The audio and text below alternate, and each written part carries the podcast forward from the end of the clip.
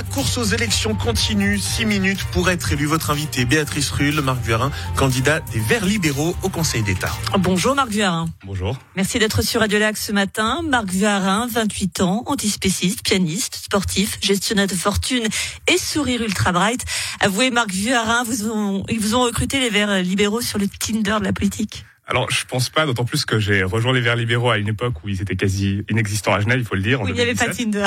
Et, euh, et puis, euh, et, et j'ai surtout contribué à construire le parti et en faire ce qu'il est aujourd'hui, je pense. Alors, vous souhaitez que Genève adopte une politique ciblée de lutte contre la précarité qui tient compte des nouvelles formes de pauvreté. Ça veut dire quoi, ça? Bon, on, on, constate certaines nouvelles formes de pauvreté, notamment les working poor, qui est un phénomène qui a quand même été assez largement documenté.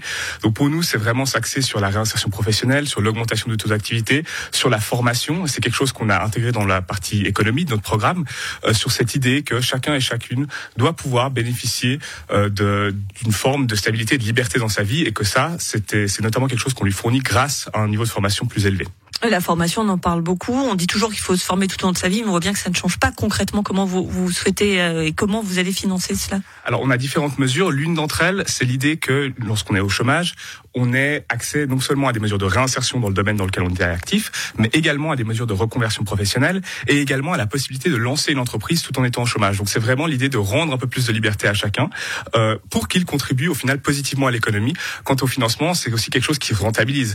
Euh, au final, le fait d'avoir des personnes qui finissent à l'aide sociale, c'est quelque chose de très coûteux. Le fait de les réinsérer, c'est leur rendre à eux leur liberté, mais c'est aussi permettre à la société de bénéficier de leur apport. Donc ça, c'est pour le côté libéral. Pour le côté vert, il y a la transition écologique. Alors je l'ai dit, vous êtes antispéciste. Vous avez été très engagé d'ailleurs en septembre sur euh, la, la votation contre l'élevage intensif qui demandait, je rappelle, l'application des normes bio à tout le secteur de l'agriculture. Ça a été retoqué, mais surtout vous êtes mis à dos les agriculteurs. Comment vous allez renouer le lien avec eux? Parce qu'on sentait qu'il y avait un petit peu de tension quand même. Alors bon, déjà, elle, elle demandait l'application de normes bio en matière de détention des animaux, c'était une petite distinction. Puis deuxièmement, je, je pense que j'ai fait savoir quand même la raison de cette de cette position, euh, qui était le fait qu'aujourd'hui on doit amorcer une transition forte en termes d'agriculture. Et je ne pense pas que les agriculteurs soient fondamentalement contre cela. Peut-être qu'ils étaient contre cette initiative et je peux les entendre. Mais j'ai également eu quand même. Ils sont sentis un peu pointés du doigt à Genève. Ils sont pointés du doigt et, et je comprends tout à fait. Euh, mais j'ai eu l'occasion durant cette, cette campagne aussi d'aller à la rencontre de beaucoup d'agriculteurs et de comprendre leurs préoccupations un peu mieux. Ça vous a fait changer d'idée un peu?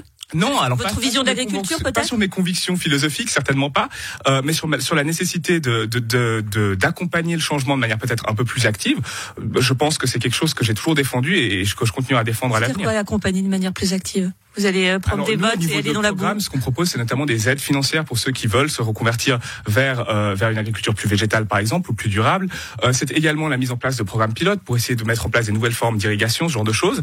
Euh, donc donc c'est vraiment. quand même pas bien nombreux. Il hein. faut peut-être déjà juste les aider à s'installer, parce que quand on regarde à Genève. Alors le problème qu'on a, mais ça c'est un problème au niveau suisse malheureusement, c'est c'est qu'il y a cette cette cette prérogative pour au niveau des terres qui fait que c'est très difficile pour un jeune agriculteur de se lancer à son compte en tant qu'agriculteur. Et donc ça c'est quelque chose qu'on aimerait aussi réformer, mais c'est plutôt de la politique fédérale déjà. Alors, vous souhaitez également un développement régional concerté avec une vision globale qui intègre, euh, qui intègre les intérêts des régions frontalières à ceux de Genève au profit d'une meilleure collaboration transfrontalière. Pour dire les choses clairement, Genève a trop snobé la France voisine? Je pense très clairement. Je crois qu'on peut le dire en ces termes. Euh, c'est pas forcément ce que j'aurais utilisé, mais c'est assez, assez, juste comme constat. On, on, a un sentiment de supériorité qui me paraît aujourd'hui indéniable et qui ne me paraît pas forcément justifié. La France voisine fait partie intégrante de Genève, du bassin de vie genevois. Elle nous procure énormément d'emplois, notamment énormément de valeurs. Et ce qui est dommage aujourd'hui, ils en tirent aussi des bénéfices quand même. Oui, justement, ils en tirent des bénéfices, mais peut-être que une meilleure concertation permettrait également d'avoir un, un aménagement du territoire qui soit plus concerté au niveau régional plutôt que de simplement toujours vouloir avoir tout sur Genève. Et puis également permettrait à la France voisine de bénéficier d'une certaine manière et à nous indirectement aussi. Il serait quand même plaisant d'avoir un, un, un, bassin de vie genevois où Genève n'est pas le centre du monde et où on peut aussi euh, aussi bénéficier des infrastructures en France voisine. Euh, J'ai dit vous êtes sportif et vous souhaitez que Genève soit à la pointe dans la promotion du sport. Euh, C'est rare hein, les candidats qui en parlent avec des infrastructures sportives modernes et durables pour la population. Question simple quoi, quand, comment, Marc Viarin? Bon, c'est évidemment assez assez compliqué, mais c'est un volet. Ça ça déjà, ça atténue l'ambition. Non, non, ah non, non, pas, pas, du tout. Mais c'est quelque chose d'assez large. Aujourd'hui, on a plusieurs problèmes. Le premier, il est au niveau de la promotion du sport même dans, la, dans le quotidien de, de la vie des gens.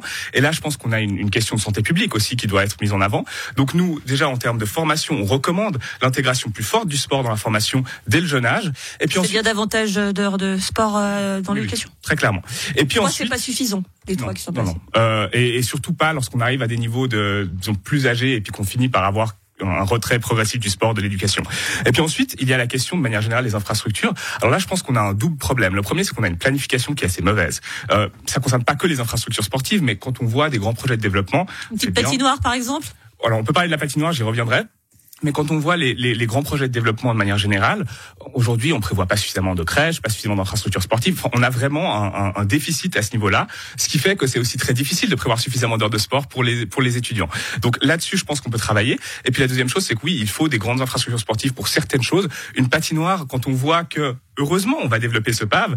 Manifestement, il faut trouver une solution alternative. Donc, l'idée d'une patinoire au trèfle blanc ou ailleurs, pour nous, fait du sens et, et, on va la défendre. Pour terminer, la question bonus qui en dit souvent plus que tout un programme, sport ou piano? Ne me demandez si pas dites que vous faites du sport aujourd'hui, piano, ça marche pas. Les deux sont indispensables à ma santé mentale, donc je ne pourrais pas en, en, sacrifier un des deux. Merci beaucoup, Marc Vieurin, candidat des Verts libéraux au Conseil d'État, d'avoir été sur Radio Lac ce matin. Et vos réactions, évidemment, via le WhatsApp de Radio Lac au 079 91 8 3000, même si vous voulez vous enregistrer quelques notes de piano, n'hésitez pas, on diffuse ça dans un instant.